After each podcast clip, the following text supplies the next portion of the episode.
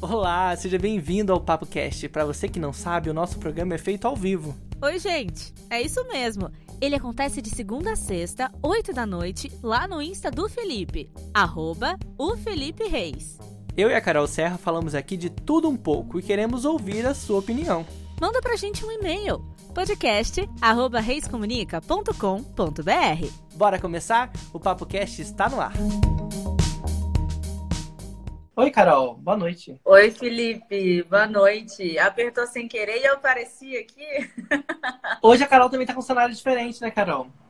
Tô, tô na casa da Talita e, enfim, tô nesse cenário diferente, passando um pouco de calor aqui, porque eu não sei se eu ligar o vento vai ficar muito louco, porque o vento dela é bem barulhento, mas a gente passa calor por uma boa causa, porque a gente tem vários assuntos muito interessantes hoje para falar. E estou muito curiosa aí pelo, pela participação de vocês, porque ontem muita gente participou, né? Fiquei bem Sim, feliz. Muita gente. E hoje eu vou começar a live de hoje, para você que está com a gente ao vivo aqui no Instagram, eu vou deixar uma pergunta para todo mundo que vai entrar aqui na live responder. E vocês vão respondendo de acordo com a gente vai falando sobre essas notícias, depois a gente vai ler a resposta de vocês. Você já recebeu fake news? Eu tenho certeza que você já recebeu. Se você já recebeu e quiser falar sobre qual foi o assunto da fake news que você recebeu, deixa aqui nos comentários pra gente conversando junto. Eu também tô num cenário diferente, nem tem todo aquele espelho aqui atrás, eu tô escondidinho. É, o que, que aconteceu? Onde é tá? tem gente lá, tem barulho dentro da, lá de casa, eu falei assim, ah, vou pra um lugar diferente. Você tá no quarto da Chile? Eu tô do lado do quarto da Chile, na área de serviço. Deixa eu te falar, tá com muito barulho? Você quer que eu feche as janelas? Tá ouvindo barulho de motoqueiras? Não, tá Ou bom. Não? não, o meu parece que o meu tá com um pouco de eco. Não sei se você ouve com eco. Não, tá ótimo. Pra mim tá ótimo. Então tá. A gente correu tanto, né? E chegou bem atrasadinho hoje, né, Carol? Não, mas deu certo. Que bom que a gente tá aqui. Que compromisso, né? Porque a gente tem que tirar o chapéu realmente pro Felipe, que ele tava aí nos corres dele, voltou, fez tudo direitinho. O cara faz a arte aqui. Ele faz é, é uma coisa uma coisa bem legal. Parabéns, palminhas. Mandem ah, palminhas ah, obrigado. Ah, coisa mais linda, meu Deus, quantos elogios. então vamos começar, né? Hoje a política está bem afervoada, né? Está acontecendo uma CPI que fala sobre vários assuntos, inclusive sobre fake news. E a deputada Joyce Haussmann disse que dinheiro público foi usado para fake news. E ela está dando várias declarações que não são nada amigáveis para quem era tão amiguinha do Bolsonaro, né, Carolina? Pois é, mas já tem um tempo aí que ela está é, meio que tentando sair, é, enfim, com, com vários argumentos, né? Afinal, ela foi super massacrada, né? De um tempo para cá, ela vem sendo massacrada. Uhum. E ela, deputada federal do PSL, né, de São Paulo, ela tá aí, então, ela foi ouvida pela CPMI e está investigando a divulgação dessas notícias falsas. E isso que você falou é muito claro, né? Porque todo mundo já recebeu fake news, todo mundo tá é, por muito dentro desse assunto. Então, acho que todo mundo tem uma opinião sobre isso. E imagina você saber que parte do dinheiro é, tá, em, é, tá, tá nesse esquema, entendeu? O seu dinheiro também está nesse esquema. Tá envolvido nisso, sabe? Então é, é parte da, da verba pública tem sido destinada para gerar fake news. Isso de acordo com o depoimento da Joyce, né? Sim, exatamente. Ela ela está sendo ouvida, então, pelo que a gente falou aqui, na CPMI, que está investigando isso. É, mandar um abraço para quem está com a gente ao vivo, a Márcia Souza. Silva, Márcia, Márcia de você.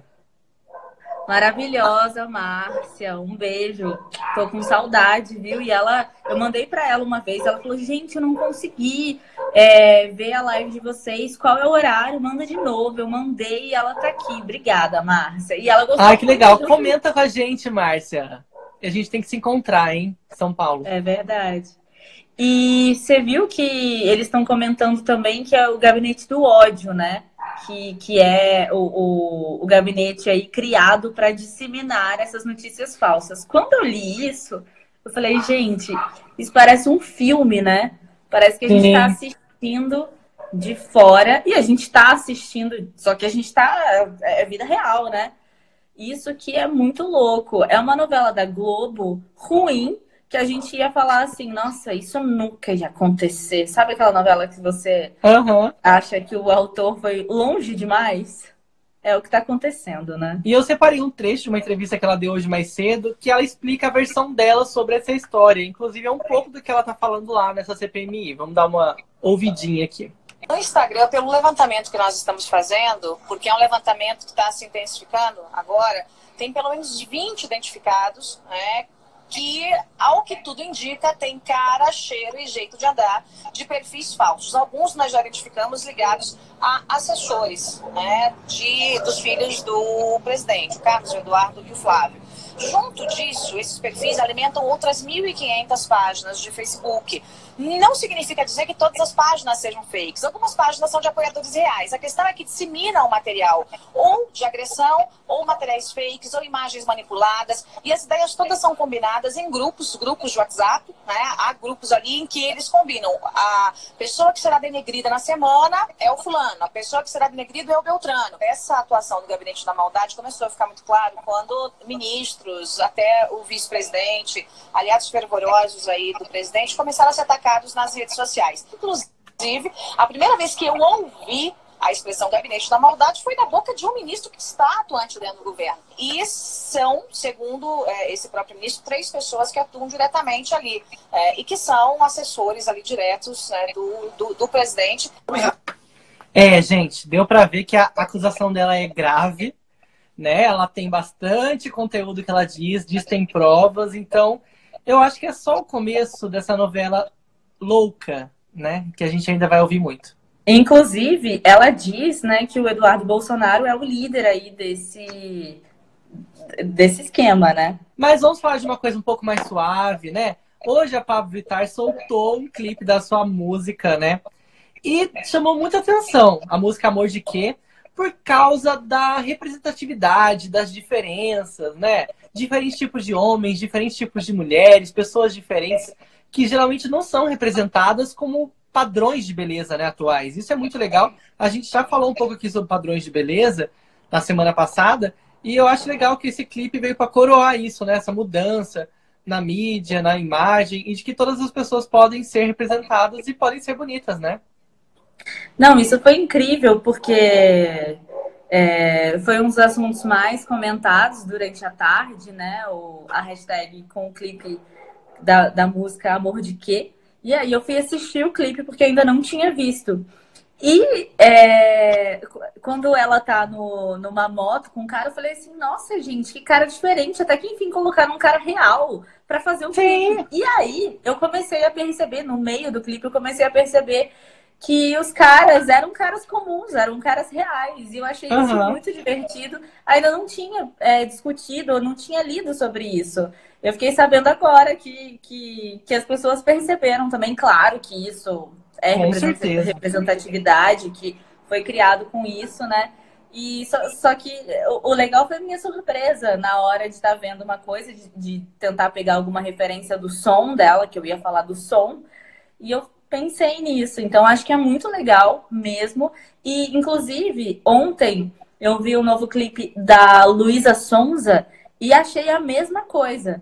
Que ela tá tentando comprar algumas coisas e, e ela pega, os, os entregadores vão lá entregar e ela pega todo mundo para ficar ali com ela. E os entregadores também são vários tipos de padrões de. Não padrões, mas são vários tipos de beleza, entendeu? Sim. Eu separei então, alguns tweets é. aqui o primeiro foi esse, da, desse fã da Pablo, que falou assim: esse clipe lindo, cheio de diversidade e de boy fora do padrão, cheio de representatividade. Pablo merece o mundo. Minha vida é sua, mulher. As pessoas estão amando, realmente. Esse outro, ele falou assim: pouquíssimos homens padrões no clipe. Pablo, cante comigo, conte comigo para tudo, mulher. Legal. E esse último também falou sobre isso, a valorização cultural e a quebra de padrões de beleza no clipe Amor de quê? Realmente, eu acho que já passou da hora, né? Mas é melhor que a gente faça agora do que não faça nunca. Antes tarde do que nunca, né? E ó, agora falando do som, eu achei que essa música é a cara do pré-verão, vai super bombar. e achei que foi uma das que eu, são, são músicas assim. Tem algumas músicas da Pablo que eu gosto mais, que eu acho que fixam mais na minha cabeça. E essa eu gostei muito, achei muito divertida. Muito Não, gente, essa música vai tocar muito no carnaval, tenho certeza. Amor de Kenga é a cara do carnaval também, né? É a cara falar. do carnaval. Adorei. E ainda falando de música, agora de um outro tipo de música que não tem a ver com Kenga e nem com nada disso, mas também é música. O Crivella, né, prefeito do Rio de Janeiro, anunciou que vai ter um palco, palcos a mais no Réveillon, e vai ter música gospel abrindo o palco principal em Copacabana, na queima de fogos. É bem diferente, é bem exótico. Não sei o que pensar sobre isso. Pois é, né? O, vale lembrar que o, o, o Crivella, ele é pastor evangélico, né? E, e ele citou, aliás, ele falou que, que o, o, o povo do Rio de Janeiro, o, o cidadão do Rio de Janeiro, carioca, ele gosta muito de música gospel e é por isso que ele está colocando essa atração, né, no final do ano. Só que ele tem que lembrar que a movimentação ali do final do ano, ela gira em torno também dos grandes shows ou do grande show que acontece, né? E várias pessoas de diversas religiões podem gostar de um ritmo, podem gostar de um artista, só que uh, várias pessoas não, não, não são de, de, de, religiões diferentes, entendeu? Então, Sim. geralmente, claro que, que, que não é porque, sei lá, de repente eu sou espírita que eu não posso consumir um conteúdo gospel. Mas geralmente as pessoas não vão ali para o final do ano para poder, é, enfim, ter essa é muito segmentado, né? maior. Né? É muito, é segmentado, muito você colocar né? apenas música, uma música gospel. Porque tem músicas também de origens de outras religiões que não estarão representadas. Sim, então, isso que eu falei. De repente, todo mundo que tem uma religião diferente consegue consumir uma Ivete Sangalo mas a pessoa ali não vai, não vai conseguir, não é todo mundo que vai consumir essa analai, analise, analise dela Sullivan. Sullivan. Então, não é todo mundo que vai consumir. é esposa de um dos principais parceiros musicais, né? Pra quem não sabe, o Crivella lançou vários discos, 19 discos como cantor. E essa mulher, ela é esposa do Michael Sullivan, que é um dos principais parceiros, parceiros musicais dele. Musicais, é. Não é coincidência, engra... né? Não, e o engraçado é que eu pensei assim, gente, o Crivella tem 19 álbuns. E ninguém sabe disso. Então, realmente, ele não sabe nada de música e jamais deveria ter feito isso. Sabe? A história dele fala por si mesma. Gente, outra coisa. Eu frequentei a igreja evangélica por muitos anos, eu nunca ouvi falar em Analai Sullivan. Então, se era pra ser uma pessoa gospel, que fosse uma gospel famosa, né? Exatamente isso que eu pensei também. Eu falei assim, bom, o Felipe vai ter um pouco mais de propriedade para falar disso, mas eu nunca vi, porque eu não sei se vocês sabem, mas o Felipe ele gosta muito de cantar, ele cozinha cantando, ele uhum. assiste televisão cantando, e eu nunca ouvi ele falar que ah, essa música que eu estou cantando aqui é de tal pessoa. Então eu fiquei meio surpresa, né? E eu acho falar que, dela hoje. É, mas isso bateu o martelo, vai acontecer mesmo, de fato, assim? A opinião é, pública gente, não vai cair. A programação foi liberada e é essa programação. Claro que tudo pode acontecer, né? Tudo pode ser alterado, mas foi isso. Eu acho que mudanças virão. É, eu também Com acho. Com certeza. Com certeza, não é possível. O povo não vai não vai ficar calado, não, gente. Ainda e mais falar é sobre festa, né? Festa, ah, o povo certeza, carioca gente. vai cair, vai cair em cima. É, mas são três palcos dessa vez, né? Então, talvez as pessoas entendam que naquele lá ela não vai ouvir, ela vai ouvir em outro. É, vamos ver. E ainda falando sobre assuntos que bombaram hoje, hoje no Twitter, uma, um certo tweet chamou a atenção das pessoas. Porque uma pessoa foi convidada para um casamento, só que ela foi cobrada para ir a esse casamento. Pensa só, se você é, você tá na sua casa, você recebe um convite de um amigo ou de uma amiga para seu casamento, e no cantinho tá escrito assim: é, admissão custará 120 reais e pagamento adiantado. Sério, foi isso que o Normose colocou no Twitter hoje, perguntando para as pessoas o que, que elas achavam, porque a família dele recebeu esse convite. Esse convite tinha uma cobrança de 120 reais. Gente, é muito cara de pau. Você acha... O que, que você acha disso? Sério? A pessoa não tem nem dinheiro para casar e tá casando ainda cobrando. Olha, eu não sei, assim, eu não quero ser a pessoa chata, mas se de repente eu casar e eu achar que tem pessoas que queiram participar do meu casamento e que talvez eu não possa sustentar aquilo, porque tudo é cobrado pelo número de pessoas, né? De repente eu cobraria, não sei, Felipe. Oi? Ah, se não tiver dinheiro. Não faça festa, né? Ah, não sei. Porque a gente, por exemplo, a gente tem uma cultura muito de, de, disso, né? Ah, eu vou na festa de tal pessoa e ainda sai falando, nossa, mas aquela festa não tinha salgadinho suficiente, nossa, mas eu não como esse tipo de comida, nossa, não sei o quê.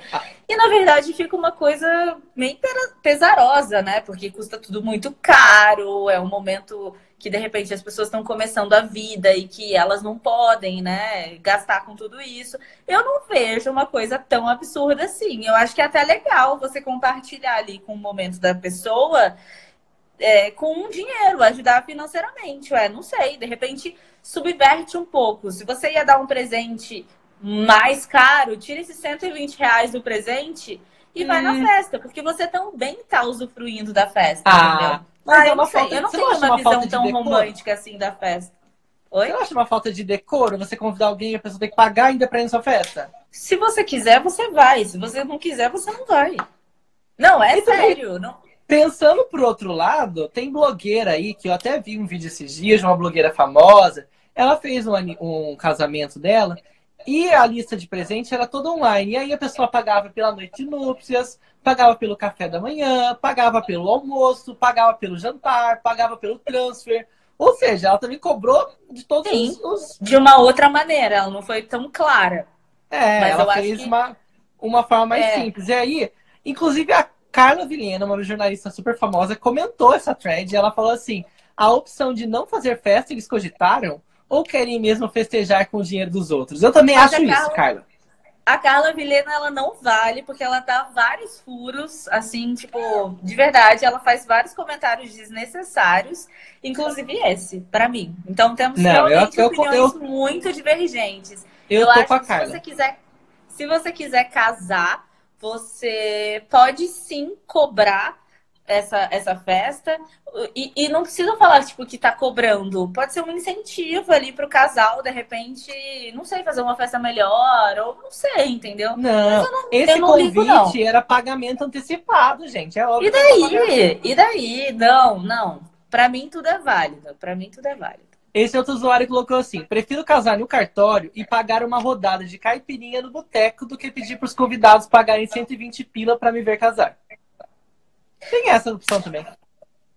Não, sei lá, eu, eu, eu, não sou tão romântica quanto essas coisas de, de, de casamento e de tal. Então, para mim, seria uma coisa natural. Felipe, se você cobrar algum dia, se, se algum amigo cobrar algum dia, se eu cobrar algum dia, por favor. Eu, aliás, eu vou cobrar, viu? Se você não for, eu vou ficar muito chateada. Ah, pronto. Alguém vai ter que patrocinar. O, aí o jornalismo Vando, né, um perfil super famoso, compartilhou assim: o convidado que quiser apenas dar um abraço nesse casal vai ser barrado na entrada? Ai, gente, para, daí já não dá mais para contra-argumentar com isso, né? Ai, gente, mas é isso. Agora a gente vai pro nosso papo do dia e falar um pouco sobre minorias empoderadas, né? A gente recebeu uma notícia super legal hoje de uma mamãe Noel que está no posto né, que, tão, que é tão conhecido pelo Papai Noel, no shopping da minha cidade, aqui em São José dos Campos. Ela está fazendo parte dessa festa tão importante né, do nosso ano, que é o Natal. Só que ela não é só a assessora do Papai Noel. Ela não é só uma ajudante, não.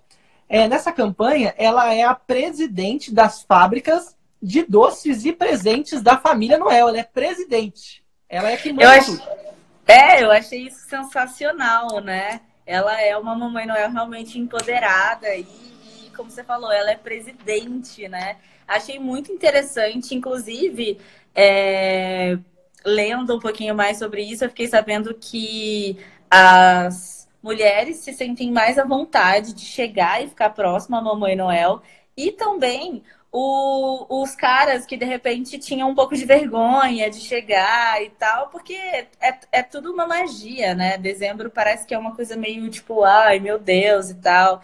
Tem, tem toda essa magia do Natal. E é legal, porque aproxima e ainda mostra que a gente precisa quebrar realmente com essa visão de que sempre o Papai Noel está sentado na cadeira e a Mamãe Noel ou é ajudante ou de repente só está ali de figurante do lado do Papai Noel. Mamãe Noel ou também só... coloca a mão na massa, né? Ou só é uma moça com aquele estereótipo de beleza, mostrando suas curvas, para ser engra... os papais engraçadíssimo, né? Porque o Papai Noel é um senhor de idade e geralmente colocam a Mamãe Noel como se fosse uma filha dele, né? Uma é de 15 anos.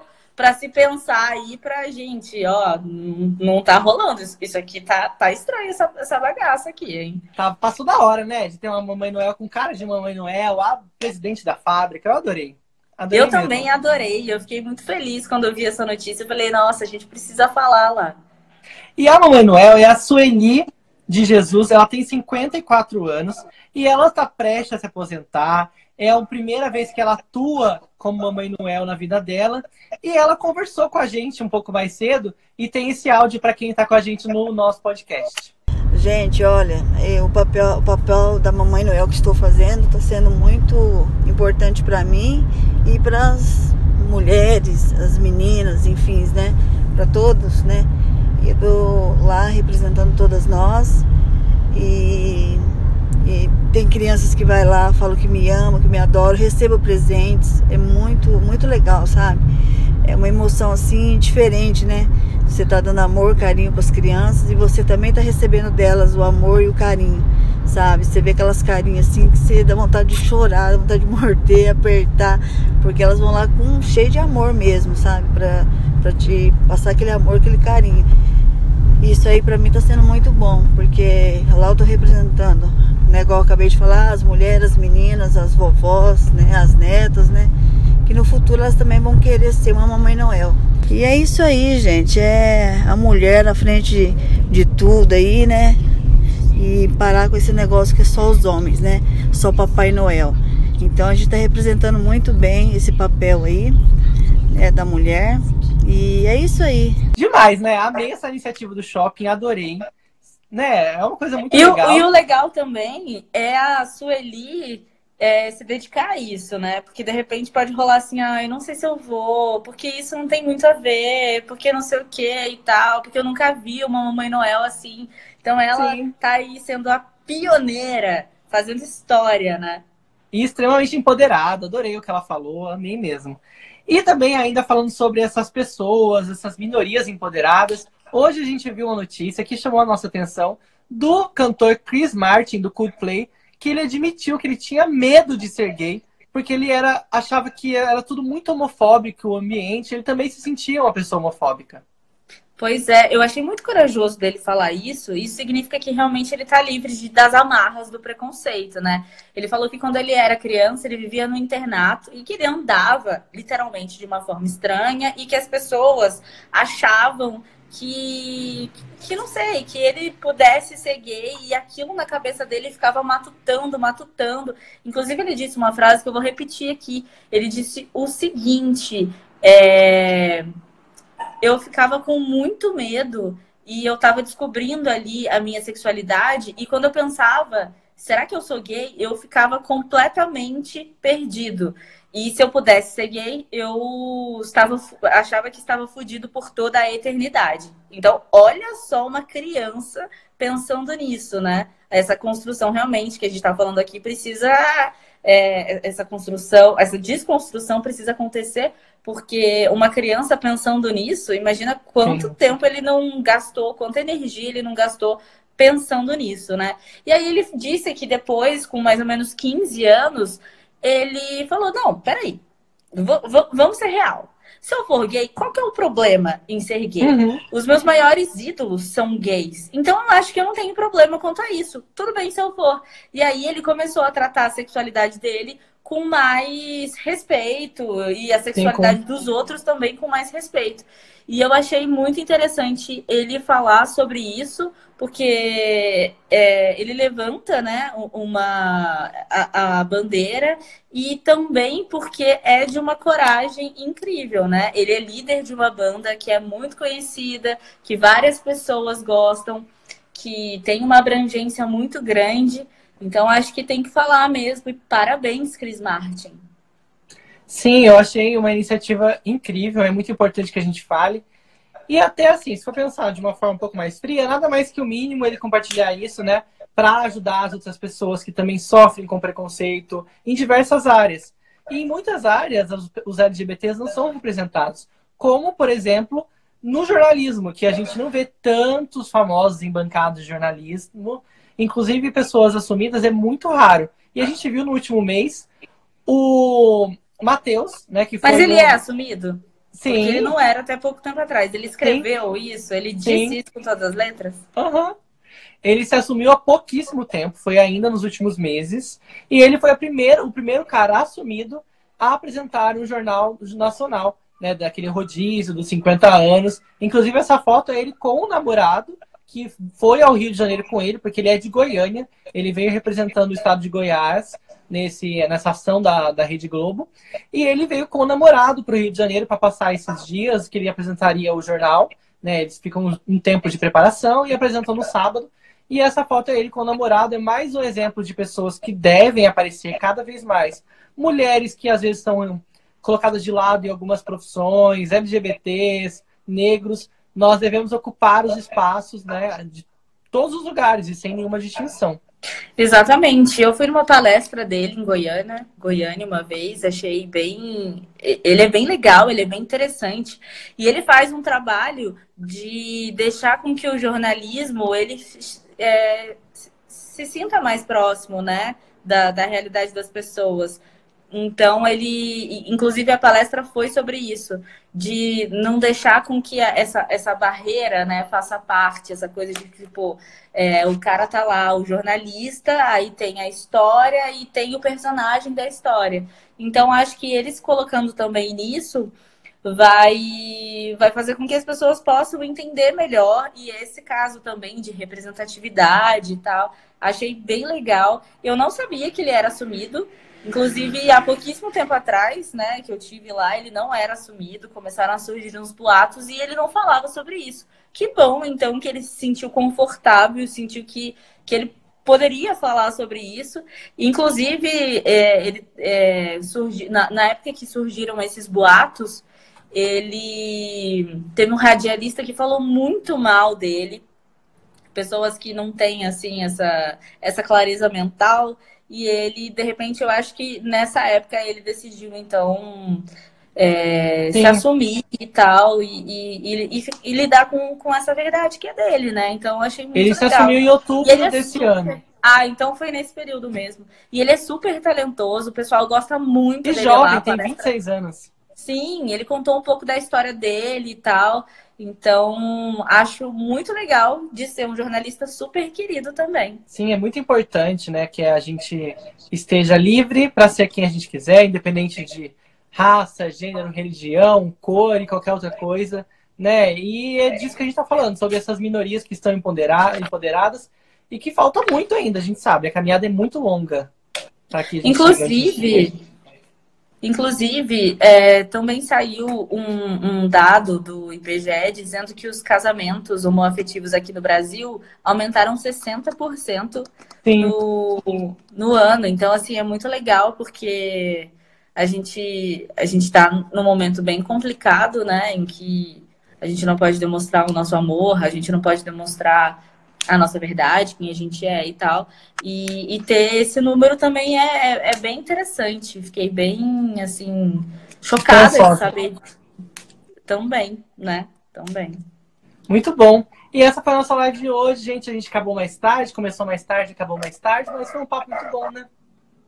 Foi sim. E lembrando que você sempre pode participar aqui com a gente, porque a gente está todos os dias por aqui todo dia. Mandar um abraço aqui rápido para Vivi Romanelli, que passou pela nossa live. Um beijo, Vivi. Ao chefe Jonathan Kobayashi, a Márcia, que está com a gente até agora. Beijo, Márcia, a Ângela e todo mundo está assistindo a gente pela live. Se você está ouvindo a gente pelo podcast, mande um e-mail, entre na live para mandar o seu oi, seu comentário e a gente vai adorar. É isso mesmo. Tchau, até amanhã. Beijo. E aí, você gostou do Papo Cast de hoje? Esse programa é feito ao vivo no Instagram do Felipe Reis. Anota aí, arroba o Felipe Reis. Nós amamos receber e-mails de vocês que ouvem a gente. Só enviar para podcast.reiscomunica.com.br. Tchau, até a próxima. Um beijo, gente, até mais.